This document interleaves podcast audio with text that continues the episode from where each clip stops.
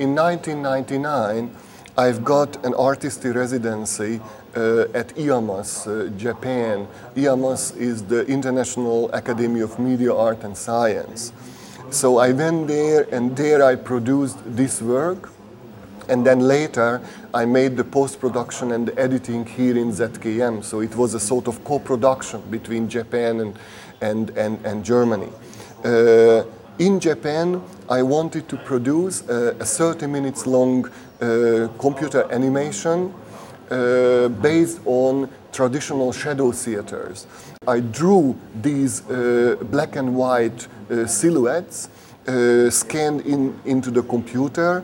I built up uh, their skeleton system as puppets and then we used uh, motion capture technology uh, to, to control the movement of the puppets. So with the help of my Japanese assistants, uh, we could make uh, uh, a sort of electronic puppeting and the computer recorded the movements what we made uh, in real time. Of course, later I added traditional keyframe animation to it or I modified the recorded animation, but the basic of this film was a sort of puppeting uh, uh, and even sometimes the camera movements and the movements of the lights in the film are controlled by uh, real-time hand movements. And that was a very interesting uh, um, possibility because it not just made the production faster, but also it had some aesthetic consequences. Because if somebody makes a traditional keyframe animation, then uh, you tend to, to, to make fast movements and very smooth movements. But if you control the movement with your own hands, then uh, the movements are slower and also they have some uh, uh, unexpected uh, noise of, in the movement or some, some shakiness. And this makes the whole thing more natural and I enjoy this very much.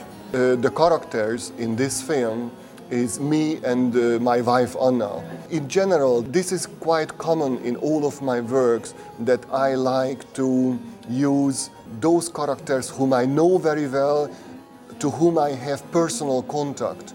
You know, the, the computer environment is so logical, so cold, that I always have the feeling that I have to put something very personal in it. Uh, in the garden, you can see my daughter. In the focus or focusing, you can see lots of my friends who are living in Europe. Actually, this is my personal Europe because I use characters who live in Hungary, Germany, uh, Holland, France, uh, and so on and so on. Uh, in the way, the person who is running is one of my colleagues from ZKM. So I always uh, have the feeling that if I work on this personal level, this thing gives perhaps a little extra layer uh, to the work. Uh, maybe even if the people don't know that uh, there are such a personal connections, but I believe that this goes into the work and adds, adds something extra to it.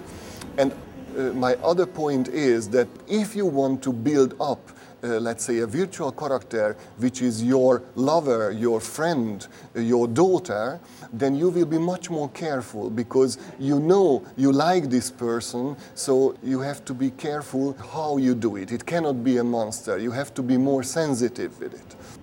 When I was a painter, before I started to work with the computers, my paintings were not good because it was too poetic or too, too soft maybe this is why the, the computer helps me a lot because it's a very limited, very cold, very logical environment and it helps uh, to, to form my poesies, my, my, um, my personal feelings on a more distant, more professional, more well-formed way.